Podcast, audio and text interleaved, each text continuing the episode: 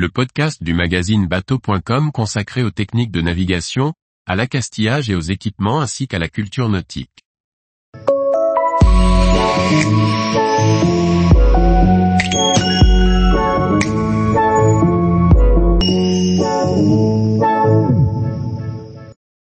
Comment combattre le feu à bord d'un bateau?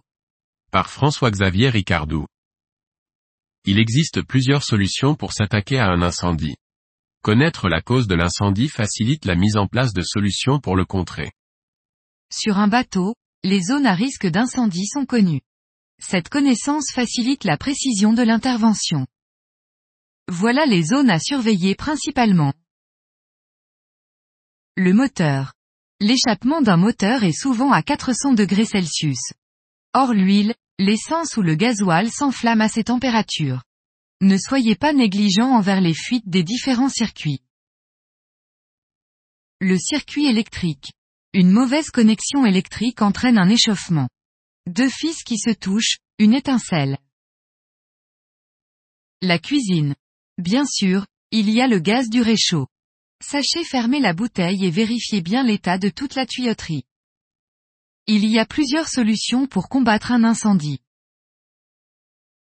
L'isolement. En limitant la zone d'incendie, par exemple en sortant de la cuisine, une poêle en flamme, on laisse se consommer les matériaux qui s'arrêteront seuls. L'étouffement. En supprimant l'oxygène, on casse le triangle de feu. C'est comme cela que fonctionne la couverture anti-feu on obtient le même résultat en couvrant d'un couvercle une poêle en flamme. L'inhibition. Il s'agit d'une action chimique. La poudre de l'extincteur coupe la base des flammes interrompant le feu. Le refroidissement. En pulvérisant de l'eau, on refroidit le foyer. Sans chaleur pas de feu.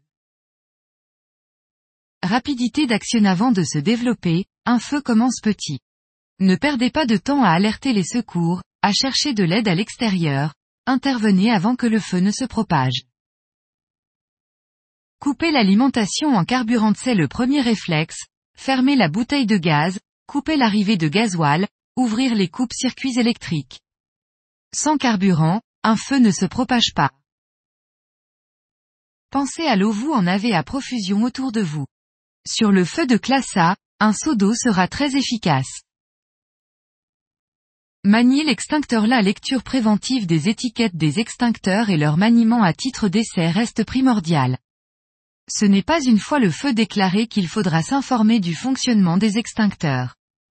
La vitesse d'intervention est primordiale et ce d'autant plus que le temps de fonctionnement d'un extincteur est très bref. Tous les modèles n'ont pas le même système de déclenchement. N'attendez pas un départ de feu pour lire la notice. Les fumées issues d'un incendie sont souvent toxiques. Évitez de les respirer. Chaudes, les fumées montent vers le plafond. Pour respirer, essayez de rester au niveau du sol. C'est là aussi que vous aurez de la visibilité. Si au sol il fait 30 degrés Celsius, la fumée atteint des températures de 300 degrés au niveau de la tête et jusqu'à 900 degrés Celsius au plafond. Tous les jours, retrouvez l'actualité nautique sur le site bateau.com. Et n'oubliez pas de laisser 5 étoiles sur votre logiciel de podcast.